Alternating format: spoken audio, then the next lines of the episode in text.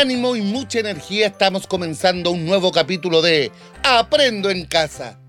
Les envío un tremendo saludo a los seguidores del programa, a los niños y niñas de todo Chile y los invito a disfrutar esta tarde con las entretenidas secciones que tenemos para hoy. Querida Javiera, ¿estás por ahí? Sí, Eduardo, me alegra encontrarnos nuevamente con todos y todas ustedes. Tenemos preparado un súper programa para este jueves, con pedidos musicales, nuevos interesantes datos sobre Chile, desafíos y retos, pero especialmente con un increíble relato basado en un pueblo originario de nuestro país. Y como todos los días, queremos dar espacio a los comentarios que nos envían y también a los saludos que nos van llegando.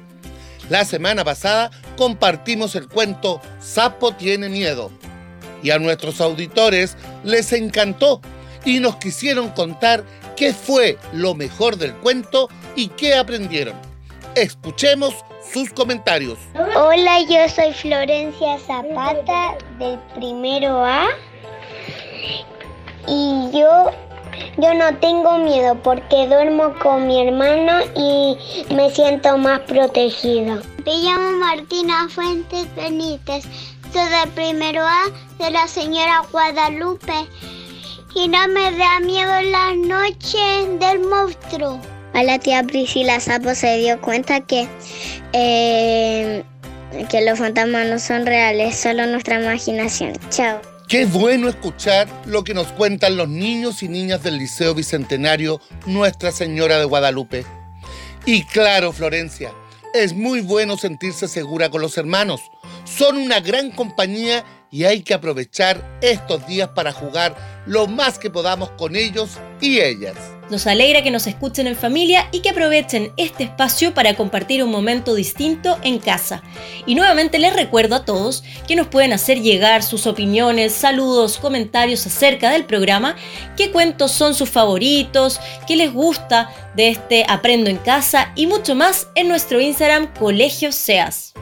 Y Javiera también tenemos que recordar que todos los capítulos se pueden escuchar cuantas veces quieras a través de nuestro canal de YouTube o los encuentras en nuestro sitio web www.seas.cl.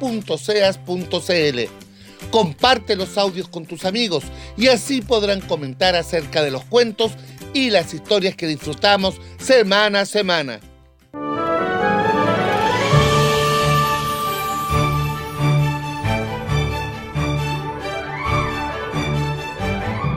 ¿Escuchaste, Eduardo?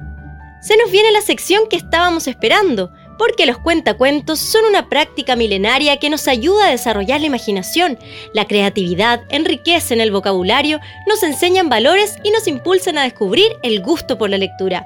Y para hoy hemos elegido un cuento muy especial. Siguiendo con nuestra semana de mitos y leyendas de Chile, vamos a escuchar un relato yámana, pueblo originario de los archipiélagos del extremo suramericano. Los dejamos con el niño y la ballena en la voz de la actriz Victoria de Gregorio.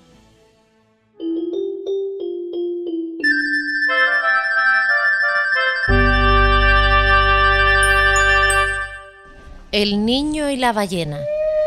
Cuento basado en un relato yámana. Por Marcela Recabarren. Lasix era un niño yámana. Pasaba mucho tiempo navegando con sus padres en una canoa por los canales del extremo sur de Chile. Junto a otras familias, iban de un lugar a otro pescando y recolectando mariscos del fondo del mar. Un día en que soplaba un viento muy frío, los Yamana decidieron buscar un lugar abrigado en tierra firme. Allí armarían sus chozas.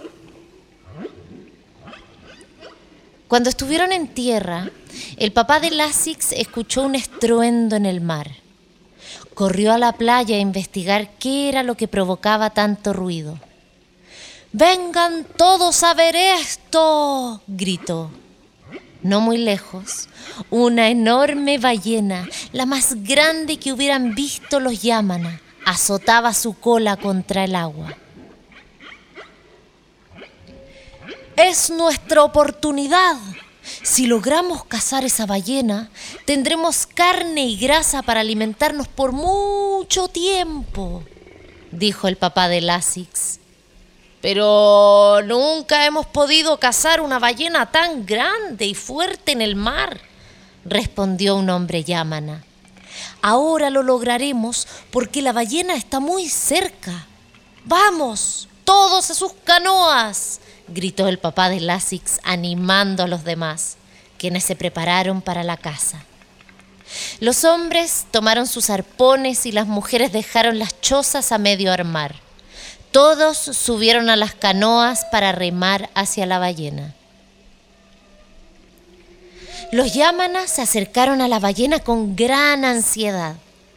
Las mujeres remaron rápidamente, mientras los hombres, incluido Lasix, empuñaban sus arpones con fuerza. Una vez que estuvieron cerca, apuntaron sus armas contra la ballena. ¡Adelante! dijo el papá de Lasix, dando la orden de ataque. Una lluvia de arpones cruzó el cielo, pero la ballena escapó sin ningún rasguño. La ballena nada muy rápido, se nos escapa, exclamó un hombre yámana da unos coletazos enormes, provoca olas tan grandes que es imposible acercarse, gritó Lasix. Las familias Yamana remaron tras la ballena durante largas horas, pero no lograron cazarla. ¿Qué haremos ahora?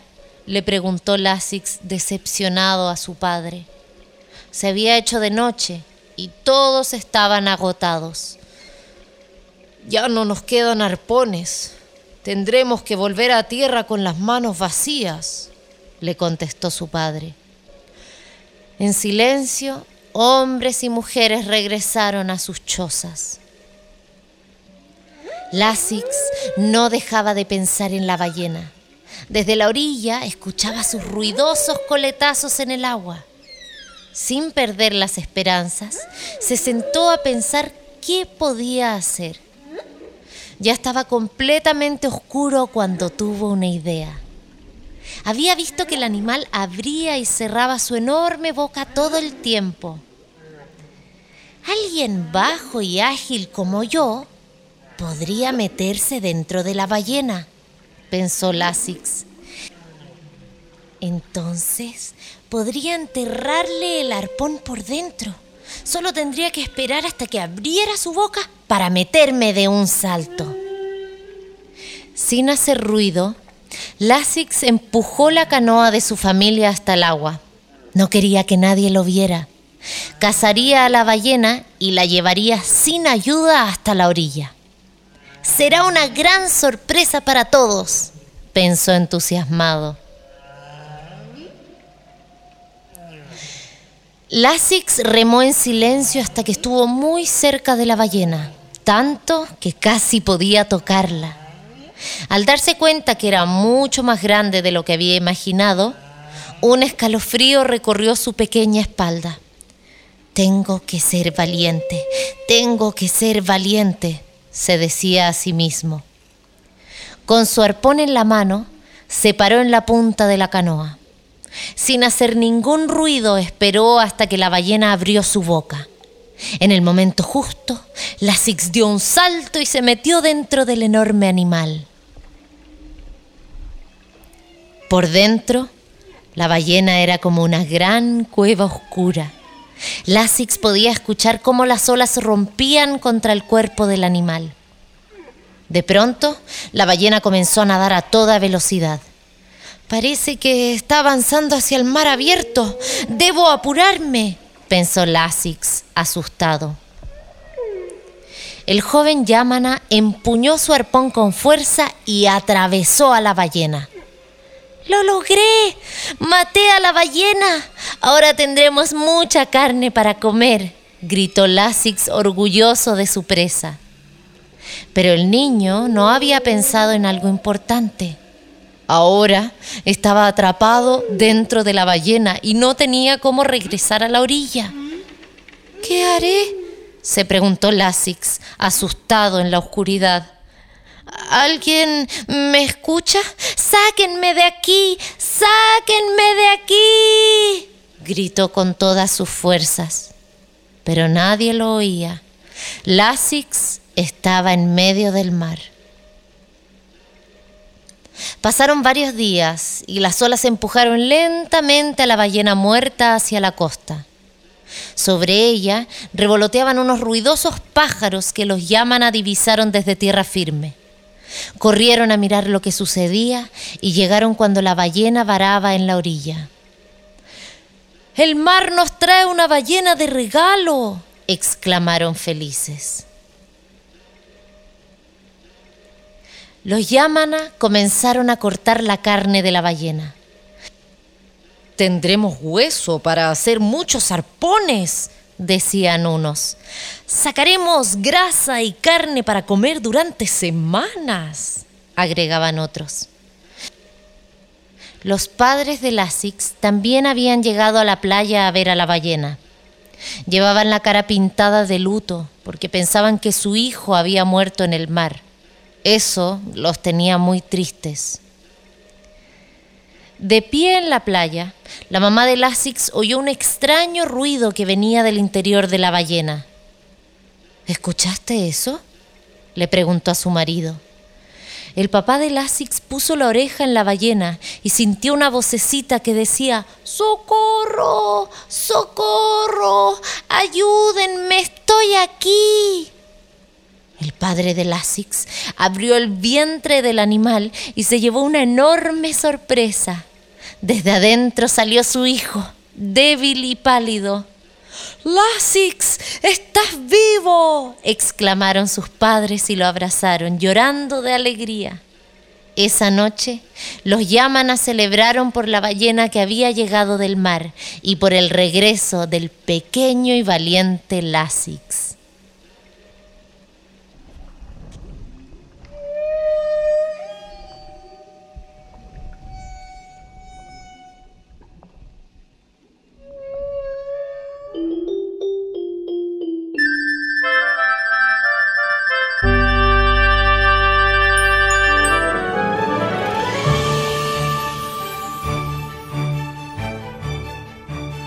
Relato hermoso donde podemos reconocer parte del estilo de vida y características de este pueblo originario.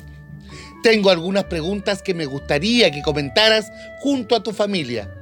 ¿Qué lograrían tener los yamanas al cazar la ballena? ¿Por qué Lasix no quería que nadie lo viera cuando empujó la canoa para ir a cazar la ballena? ¿Cómo crees que actuó Lasix? ¿Por qué? Gracias Eduardo por estas preguntas que también nos ayudan a comprender mejor el maravilloso relato que acabamos de escuchar. Y esta tarde queremos seguir en nuestro recorrido a lo largo del país.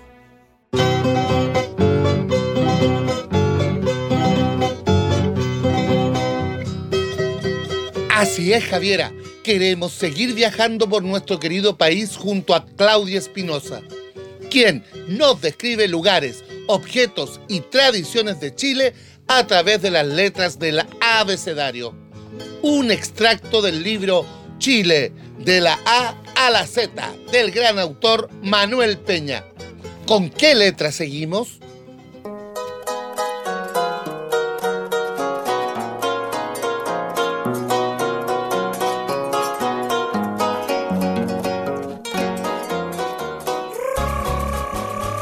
D de Doñigüe. Es la manta de Doñigüe, toda tejida telar. Del hilo rojo un copihue, del azul un ancho mar. Del vermellón una guinda, del amarillo un trigal, del rosa una niña linda y del oro un pavo real. Chamantera de Doñigüe, que hilas en el telar, un poncho de lana y seda que le vas a regalar. ¿Sabías que en plena zona guasa las chamanteras de Doñigüe se dedican a telar mantos de lana bordados con hilos de seda. Los chamantos mezclan la tradición española de los tapices europeos del siglo XVIII con el tejido telar de las hilanderas mapuches. En su elaboración, las artesanas dedican muchos meses en telar estos chamantos que son joyas de artesanía. Gracias Claudia por invitarnos a conocer más acerca de Doñihue localidad ubicada en la sexta región y reconocida mundialmente por su artesanía, su riqueza gastronómica y arquitectura tradicional del campo chileno. Ya vamos en la letra D. La próxima semana conoceremos algo de nuestro país a través de la E y la F.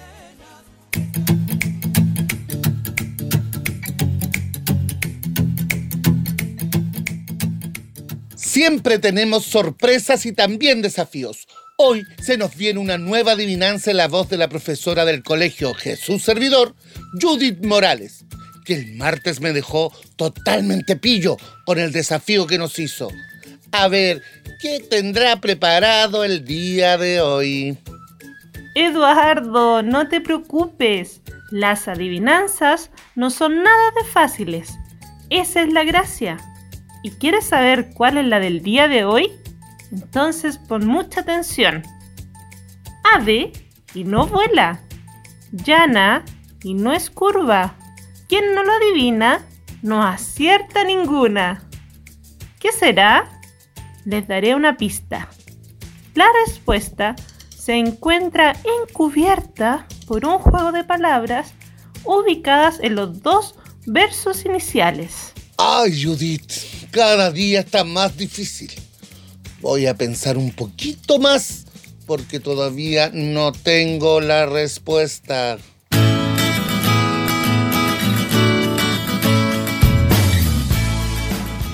Mientras le damos vueltas al desafío del día, queremos invitarlos a escuchar una nueva canción en este recreo musical. Hola, soy Brivani Meilí, estoy en el curso cuarto básico del Colegio Victoria Prieto. Quiero enviarle muchos saludos a mis compañeros que están en su casita e invitarlos a escuchar el tema musical El Rey de Papel de Tiki Tiki Pli. Bueno, me despido, un fuerte abrazo y que se cuiden.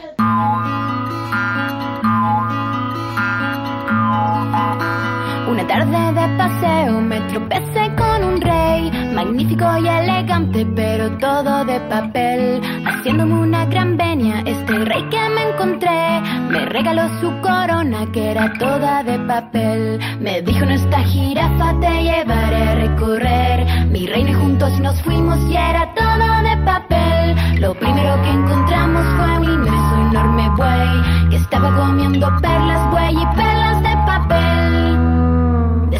Pasamos un túnel y ahí se puso a llover. Gotitas de oro y plata y era todo de papel. El rey abrió un gran paraguas, yo me escondí bajo él. Me dijo no te preocupes porque todo es de papel. Y llegamos al palacio más lindo, no puede ser. Lleno de torres, campanas y princesas de papel. Diez princesitas había